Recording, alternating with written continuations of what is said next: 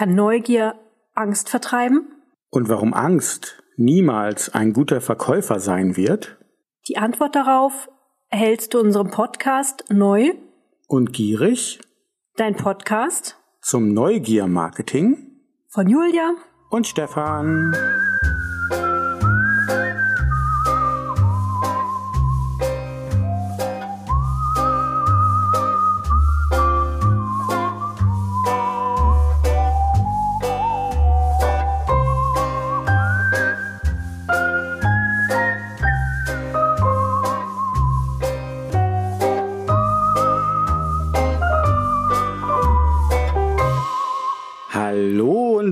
Willkommen zur achten Folge des Neugier Marketing Podcasts. Ja, wenn du diesen Podcast hörst, hast du dich gedanklich von 2017 verabschiedet und startest hoffentlich motiviert mit vielen neuen Vorsätzen in 2018. Und es ist Winterzeit, wenn du dich vielleicht gerade so ein bisschen eingekuschelt hast und deine Lieblingspodcasts hörst und wir hoffentlich dabei sind, dann hörst du draußen den Wind pfeifen und vielleicht senkt sich die Sonne schon am Horizont und es wird langsam dunkel. Vielleicht bist du auch allein zu Hause. Vielleicht liegst du im Bett und hast neben dir deinen Lieblingskrimi liegen, den du nach dem Hören der Podcasts weiterlesen möchtest. Und in dem Moment, wo es immer dunkler wird und du dir die Kerze anmachst, vielleicht du allein zu Hause bist, der Moment kommt, wo du ganz alleine ängstlich wirst. Jedes Zirpen, Klopfen, Donnern, was du hörst, wenn du allein im Bett liegst, führt dazu, dass du Angst bekommst? Oder springst du auf und guckst nach, woher das Zirpen, Donnern oder Knallen kommt? Wenn du dir diese Szene gut vorstellen kannst, dann hast du bestimmt schon viele Horrorfilme gesehen. Der Moment, wo irgendjemand alleine im Dunkeln sitzt und irgendein Geräusch hört. Und wir alle beim Zuschauen wissen, wow, der Mörder hängt hinter der Tür. Und trotzdem öffnet diese Person die Tür. Und wir immer sagen, ah, warum tut sie das? Und warum tut sie es? Weil sie neugierig ist. Und das ist unser Thema heute vom Podcast, wo wir natürlich bezogen auf das Marketing über Ängste reden wollen. Ängste, die wir im Marketing haben, Ängste, die wir als Menschen haben und Ängste, die dich hoffentlich nicht begleiten werden in 2018. Julia, wenn man jetzt so zurückblickt nochmal auf 2017 und du an Ängste denkst, die wir so diskutiert haben im Marketing, was glaubst du war die, war die größte Angst, die wir irgendwie immer wieder wahrgenommen haben? Ich glaube, da gibt es zwei Arten von Angst. Das eine ist ähm, etwas, was nicht nur 2017, sondern ich glaube immer schon im Marketing Bestand hatte, die ähm, Vorstellung davon, dass Angst ein verdammt guter Verkäufer ist. Das ist eine Grundemotion von uns. Ähm, sowas wie Verknappung, es gibt nur noch ganz wenig, spielt ja mit der Angst, ich könnte was verpassen oder ich mache jemandem Angst, indem ich sage, wenn du das nicht kannst, sind andere besser. Das kennen wir alles und darüber wollen wir uns heute auch unterhalten, nämlich vielleicht sogar dieses Missverständnis von Angst als gutem Verkäufer. Eine zweite Angst, die uns alle wohl im vergangenen Jahr besonders beschäftigt hat und wohl noch viel mehr dieses Jahr beschäftigen wird, ist die Angst vor der künstlichen Intelligenz, die uns in eine Art Schockstarre vielleicht verfallen lässt. Zumindest jene, die doch eher Angst vor dem haben, was da kommt. Aber springen wir noch mal zurück auf den, ja, auf diesen Marketing-Aspekt. Stefan, Angst ist doch eigentlich ein guter Verkäufer, oder nicht? Gute Frage. Wir haben im Vorfeld dieses Podcasts mal wieder so ein bisschen in den Büchern gewälzt und natürlich auch, um für das eigene Buch ein bisschen zu schauen, inwieweit spielt Angst eine Rolle und was hat die Angst mit der Neugier zu tun. Erstmal fand ich es total spannend, ähm, darüber zu lesen, inwieweit Angst und Neugier fundamental zusammengehören. Also landläufig haben wir immer das Gefühl, wenn wir über Ängste reden, ist das Gegenteil ja der Mut. Ja, habe Mut und sei mutig und du hast keine Angst. Schaut mal ein bisschen tiefer hin und schaut mal so ein bisschen in die, in die Forschung, dann ist es nicht der Mut, der die Angst, ähm, der, der das Gegenteil bildet, sondern es ist wirklich die Neugier. Das heißt, Menschen, die neugierig sind, sind bei weitem nicht so ängstlich und andersherum, Menschen, die ängstlich sind, sind bei weitem nicht so neugierig. Das heißt, wir brauchen natürlich die Angst und die Beschäftigung mit der Angst, um herauszufinden, wie deine Kunden, deine Gäste neugierig werden. Wenn sie zu ängstlich sind, keine Neugier. Und schaut man da so ein bisschen in die Bücher, was es so gibt, dann stößt man logischerweise auf eines der, der ähm, ja, bekanntesten Bücher oder auch Autoren, der das Thema Angst oder Psychologie zum Überzeugen mit reingenommen hat. Das ist Robert Cialdini, Caldini, wie heißt er eigentlich wirklich?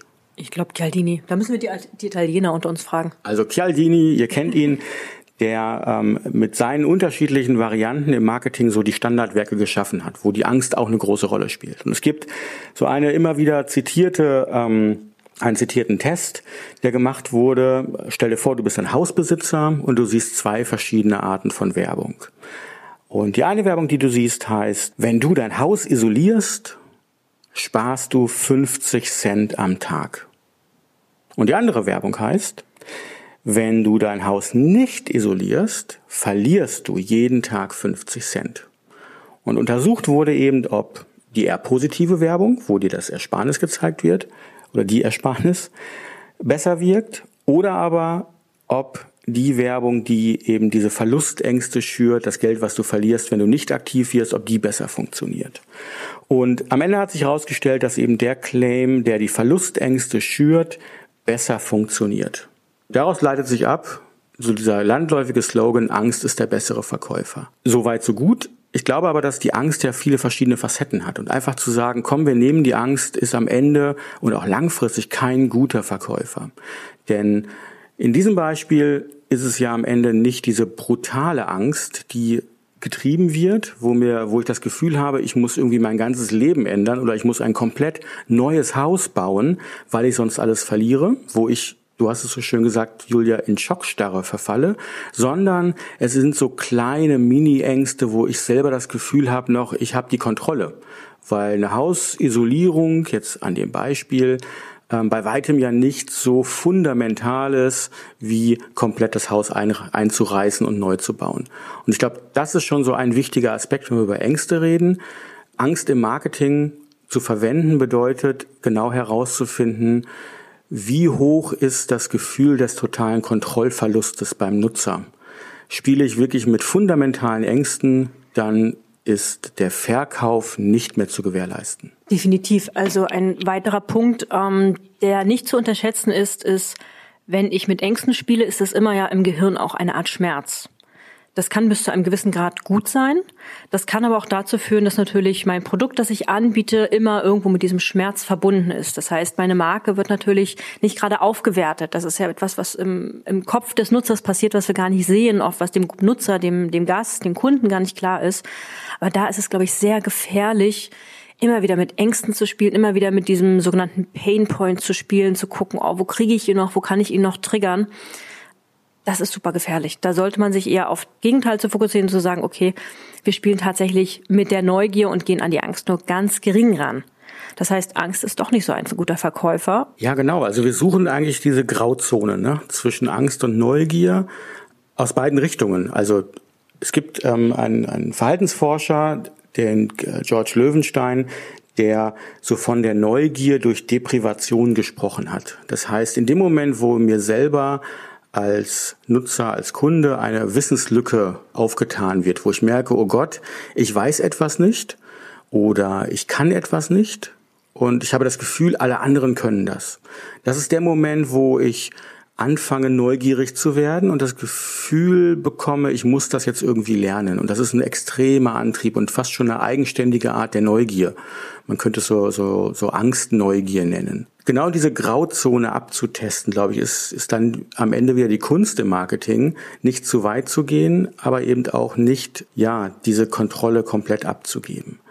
Das, was mir eingefallen ist, wenn man jetzt mal auf 2017 nochmal zurückblickt, dann haben wir ein, ein ganz großes Beispiel gerade in der Marketingdiskussion, wo wir, wo wir diese Angst so hautnah erleben.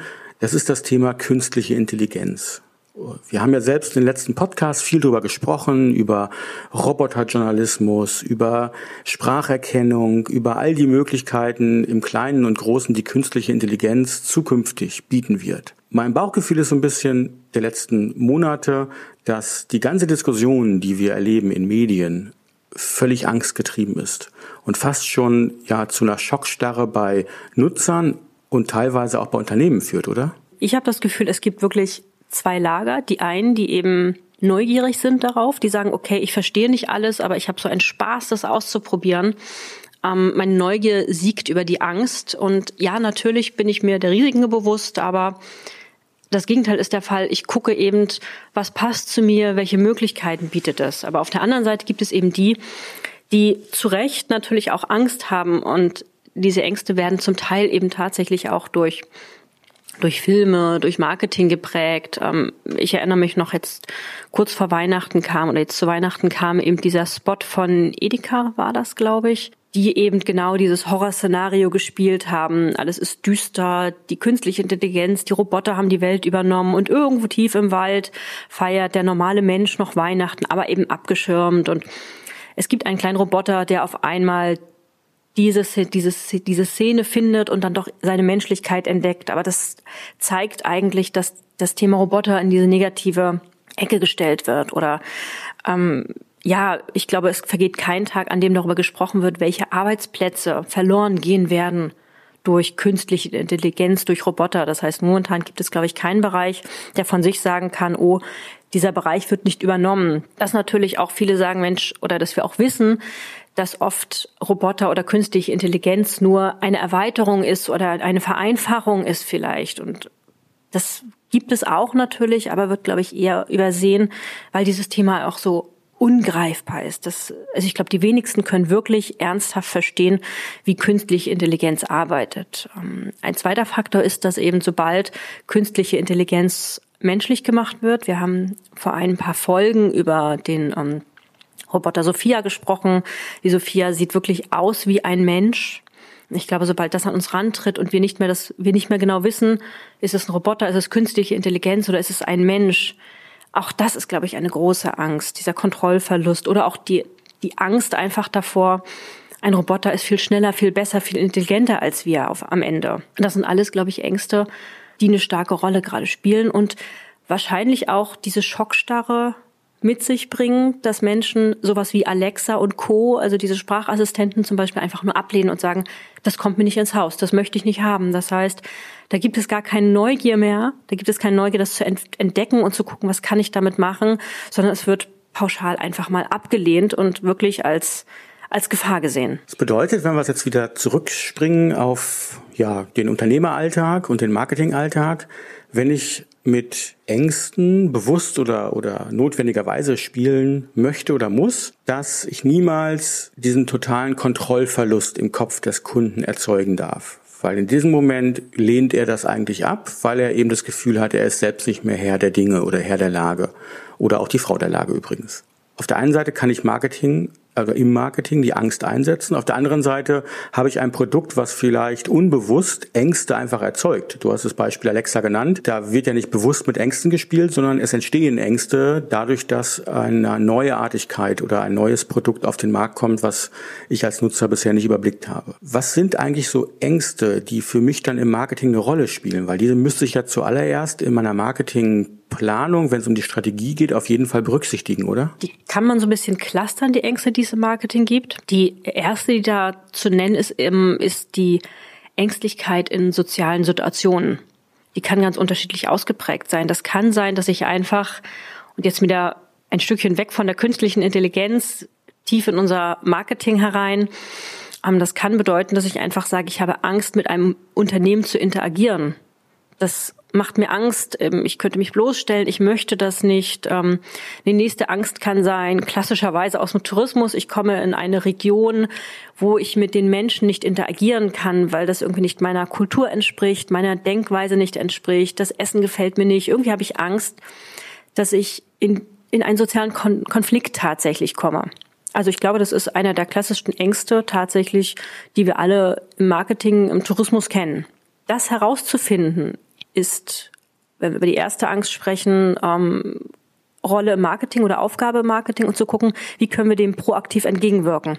Das heißt, um es mal zu verstehen, nochmal diese beiden Punkte, die du genannt hast bei Ängstlichkeit in sozialen Situationen. Das wäre zum Beispiel, ich bin mein Leben lang Fahrer eines Skodas gewesen und aus irgendwelchen Gründen ich jetzt äh, darüber nachdenke, mir vielleicht einen Mercedes zu kaufen. Ich dann eventuell gewisse Ängste gegenüber dem Unternehmen Mercedes schon habe, Berührungsängste, weil ich denke, oh Gott, oh Gott, das ist ja diese, diese glitzernde Luxuswelt und ich da mit meinem kleinen Skoda, so schön und gut er auch wirklich ist, ich aber das Gefühl habe, ich werde dort eventuell nicht richtig wahrgenommen. Und das wäre so eine typische Angst in sozialen Situationen. Ganz genau. Das heißt, ich komme da rein und habe das Gefühl, wow, das passt gar nicht zu mir. Bis hin übrigens zu einer dritten Art dieser sozialen Ängste, wenn ich mich für ein Unternehmen entscheide, wenn ich eine Marke kaufe, strahlt das natürlich auch auf mich ab. Das heißt, du hast es ebenso schön gesagt, wenn ich einen Mercedes fahre, dann repräsentiere ich vielleicht nach außen hin eine andere Person, als wenn ich ein Skoda, ein BMW, ein Porsche fahre. Also eine Marke ist ja immer auch so ein bisschen eine Unterstützung meiner selbst. Ob jetzt das gut oder schlecht ist, lassen wir mal außen vor, aber ich denke, ihr wisst alle, was wir damit meinen dieser Halo-Effekt, den ich erzeuge, wenn ich eben eine Marke trage, fahre, in eine Region fahre. Ja, wer bin ich, wenn ich nach Sylt fahre? Wer bin ich, bin ich, wenn ich ins Allgäu fahre? Strahle ich damit schon etwas aus? Ähm, Habe ich vielleicht Angst da zu sagen, hu, diese Region gilt eher als Region für ältere Menschen. Ähm, ist mir das vielleicht unangenehm vor meinen Freunden, obwohl ich da gerne hin würde. Okay, und dann hattest du noch genannt die ähm, Angst, wenn ich eben ein neues, fremdes Land komme die Angst, mit den Menschen eventuell in Kontakt zu treten, weil es eine andere Kultur ist.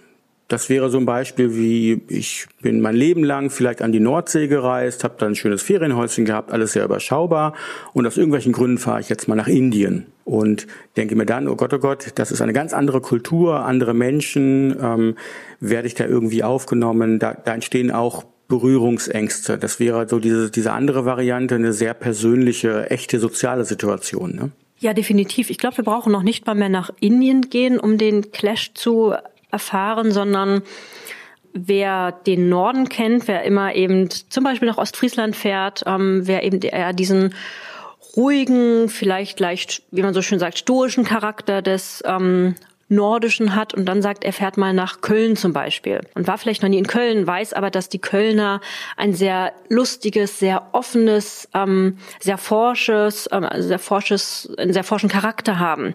Alleine da, glaube ich schon, kann einfach diese Angst entstehen, oh Gott, oh Gott, wenn ich da bin, werde ich vielleicht sofort von Menschen überfallen im Sinne von, ich muss gleich irgendwie auf die Straße gehen und feiern oder ich muss eben auch so laut und offen sein. Das ist für manche total toll, für andere vielleicht birgt das schon aus diesem Vorurteil heraus vielleicht eine Angst. Also da haben wir den, den, den sehr großen Aspekt von typischen Arten von Ängsten, also diese Ängstlichkeit in sozialen Situationen mit Menschen oder Unternehmen. Eine andere Art von Angst wäre die Angst davor, durch eigene Fehler bloßgestellt zu werden. Und das, glaube ich, ist so eine typische Angst, die ja, die wir ja gerade bei, beim Thema Webseiten kennen. Also Menschen haben Angst davor, eine bestimmte Webseite zu bedienen, weil sie selbst vielleicht noch nicht so diese, ich sag mal, die Fingerfertigkeit haben oder Angst äh, davor zu haben, in irgendeiner Weise jetzt ja bloßgestellt zu werden, dass man gewisse Geschicklichkeiten nicht hat. Da spielt das Thema Vertrauen und Sicherheit natürlich eine immense Rolle, ne, die ein Unternehmen schaffen kann. Definitiv. Also das beginnt bestimmt bei der Reisebuchung oder auch beim Kauf eines Produktes. Da predigen wir natürlich so oft, ähm, wenn der Nutzer in den Warenkorb kommt, ähm, biete eine Telefonnummer an, damit er dich anrufen kann, biete einen Chat an. Die Frage, die man sich aber stellen muss, ist, ist ihm das vielleicht unangenehm, weil er gar nicht zugeben möchte, dass er gerade nicht klarkommt.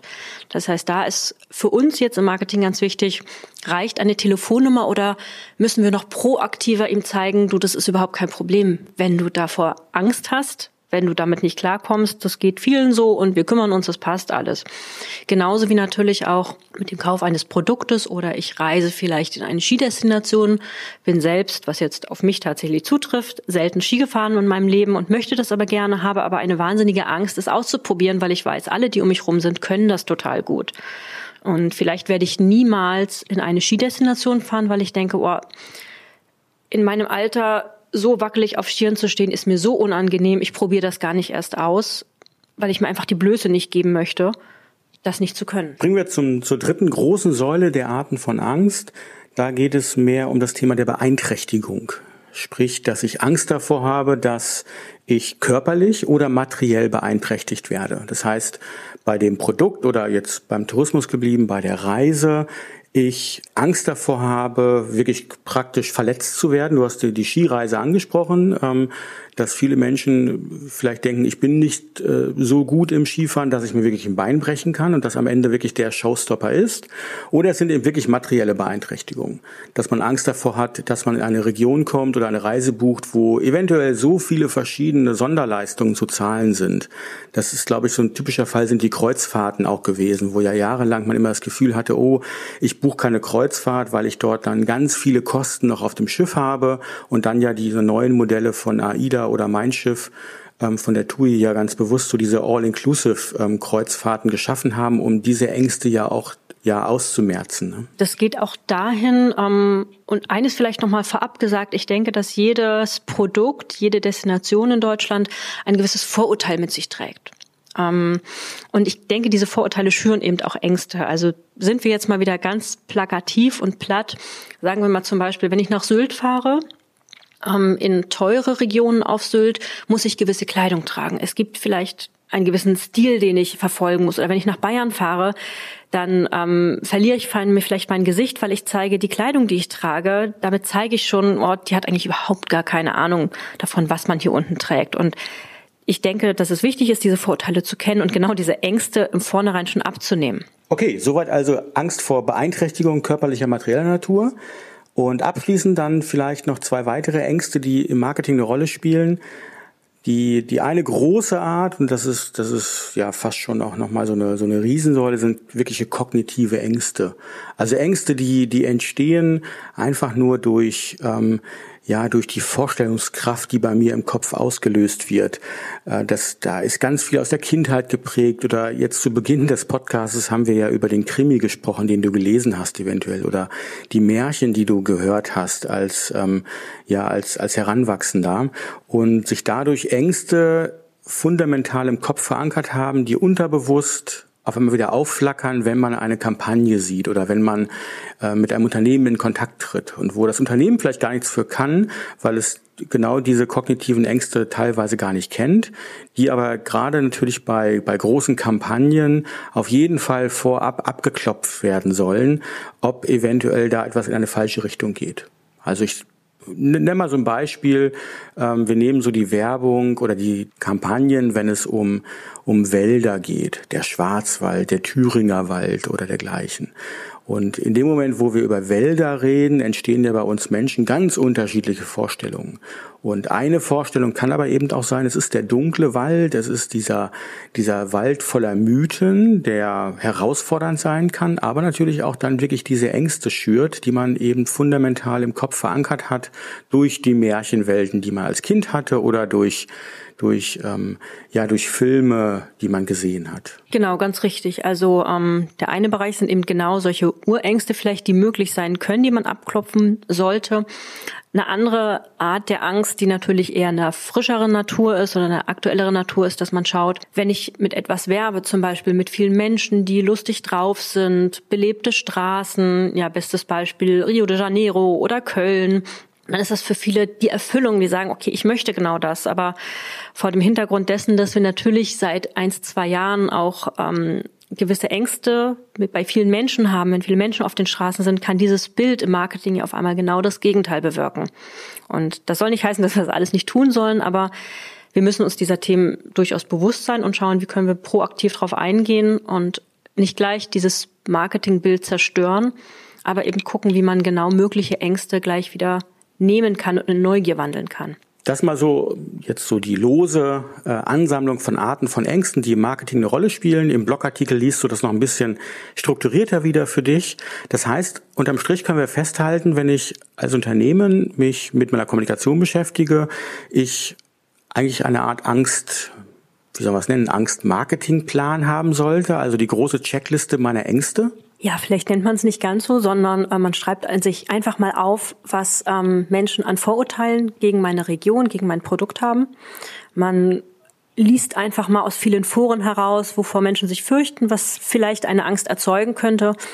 Ja, schreibt das einfach mal runter, clustert das, sammelt das aus ja, Gesprächen mit Kunden, ob das die Rezeptionistin im Hotel ist, ob das in der Touristinfo ist, ob das im Service Center ist, ob das Bewertungsplattformen sind einfach mal runterschreiben und einfach mal thematisch clustern.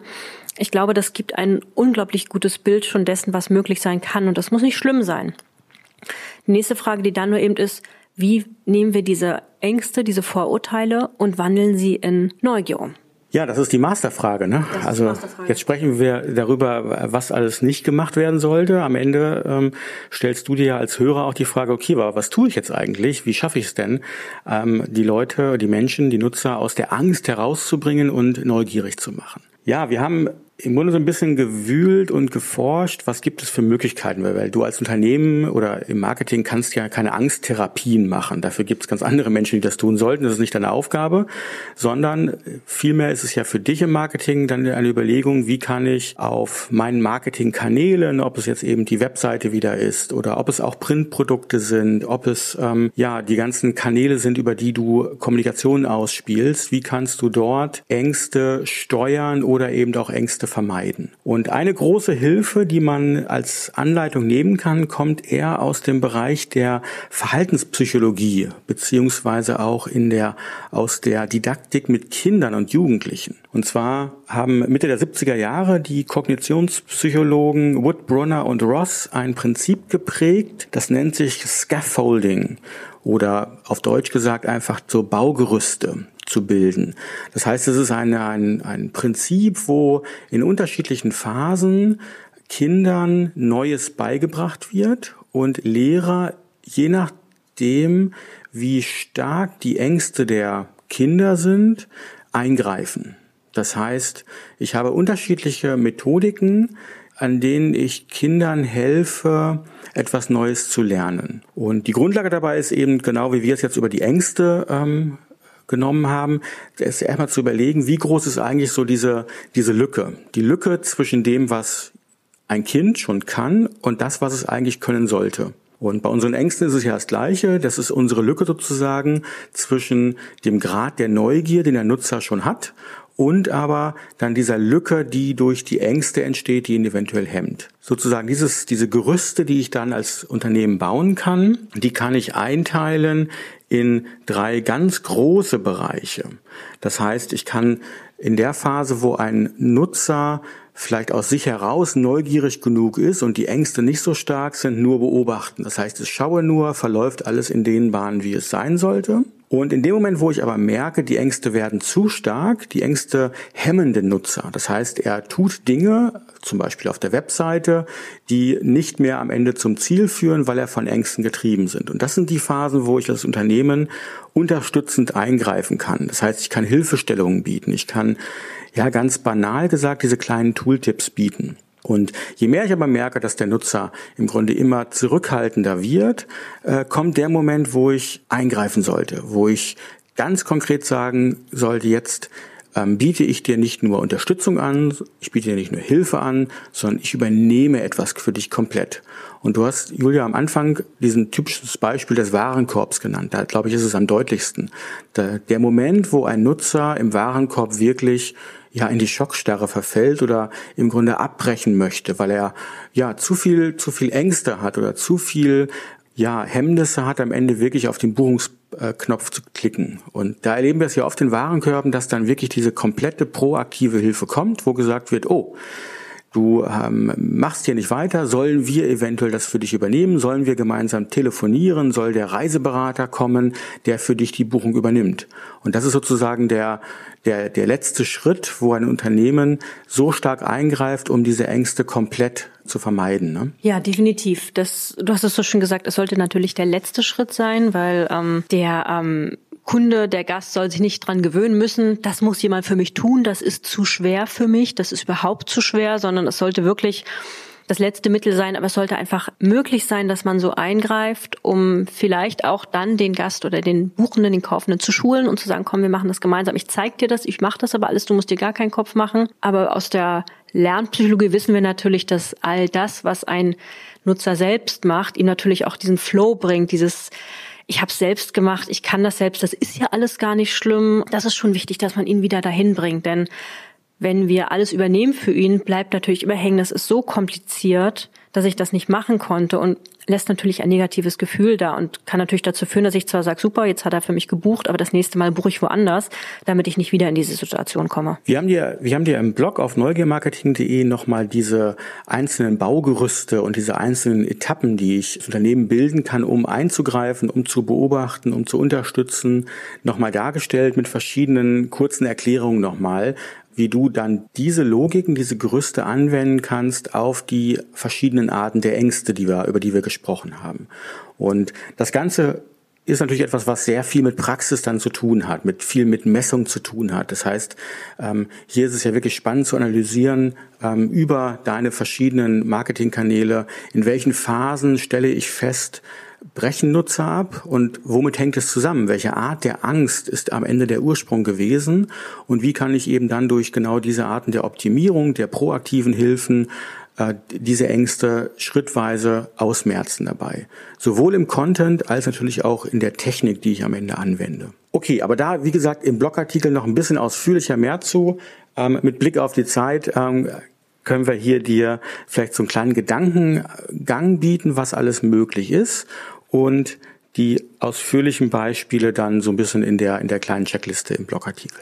Jetzt haben wir so viel über Angst geredet. Äh, haben die hoffentlich keine Angst gemacht im Marketing? Ganz im Gegenteil. Ähm, für 2018 auch vor allen Dingen, sondern wollten dir eigentlich nur mal so diesen, diesen zweiten großen Konterpart bieten der Neugier. Das heißt, äh, bei all der schönen Glitzerwelt, wie Menschen neugierig gemacht werden können, bleibt eben die Angst so dieses große Damoklesschwert, was auf gar keinen Fall vergessen werden sollte und was du als eigene Art der Neugier äh, natürlich auch im Marketing ruhig proaktiv einsetzen kannst. Bevor wir jetzt aber zum Abschluss kommen und dir natürlich all die guten Vorsätze fürs neue Jahr bieten wollen und wünschen vor allen Dingen auch, haben wir noch eine ganz kleine Änderung, die wir ähm, kurz dir ankündigen möchten für den Podcast und für die weiteren Folgen des Podcasts. Julia, was ist die erste große Änderung im Podcast? Weniger im Podcast, sondern mit dem Podcast. Wir werden ihn jetzt immer dienstags veröffentlichen. Warum? Ähm, wir haben einfach viel Feedback bekommen von euch, die gesagt haben, Mensch, wenn ihr es Freitag macht, ist total nett, aber irgendwie geht das so ein bisschen im Wochenende unter und da ihr ja ein fachlicher Podcast seid, kam von vielen, hätten wir es gerne einfach zum Wochenstart, damit wir auch gleich loslegen können. Wenn ihr euch das wünscht, probieren wir es aus. Das heißt, wir starten tatsächlich so, dass wir sagen, der nächste Podcast kommt jetzt am Dienstag, beziehungsweise dieser wird jetzt schon am Dienstag direkt ausgestrahlt im neuen Jahr. Die zweite kleine Änderung, die dazukommt, und das wirst du so im Laufe der kommenden Folgen merken, ist, dass wir ja den November, den Dezember dafür genutzt haben, beim Schreiben des Buches uns sehr stark so mit diesen fundamentalen Themen zu beschäftigen. Das war auf der einen Seite eben die verschiedenen Arten der Neugier, warum Menschen neugierig werden. Heute haben wir über die Angst gesprochen. Das sind ja so die etwas schweren Themen, die natürlich aus der Theorie lastig sind. Ähm, dazu haben wir das Thema künstliche Intelligenz natürlich auch Teil der modernen Neugier, sage ich mal, auch sehr fundamental betrachtet. Wir werden jetzt im Januar und auch im Februar einen kleinen Schwenk machen, dass wir eben sehr viel praktischer werden. Das heißt, sowohl natürlich im Buch, wo wir ja ein praktisches Workbook ja am Ende für dich schreiben möchten, wo du viele kleine Tipps bekommst, was du im Alltags, in der Alltagsarbeit machen möchtest und kannst, ähm, werden wir es auch in den Podcast jetzt reinbringen, weil das sind genau unsere Recherchethemen ja auch für, für die kommenden Wochen. Das heißt, wir werden uns viel mit einzelnen kleinen Tipps und Tricks beschäftigen. Wir werden so unsere kleinen Fundstücke, die wir so die Woche über im Marketing erlebt haben, auch in diesen Podcast mit reinbringen und so ein bisschen auch die Art und Weise des Podcasts verändern. Das soll dich neugierig machen auf dann ja die nächste Folge. Julia hat's gesagt, die hörst du dann nächsten Dienstag. Also Neugiertag ist jetzt immer Dienstag. In dem Sinne, du hörst diese Worte im Jahre 2018. Das heißt, du hast den Neujahrskater hoffentlich ausgeschlafen und startest frisch und mutig und beschwingt ins neue Jahr. Tschüss. Ciao.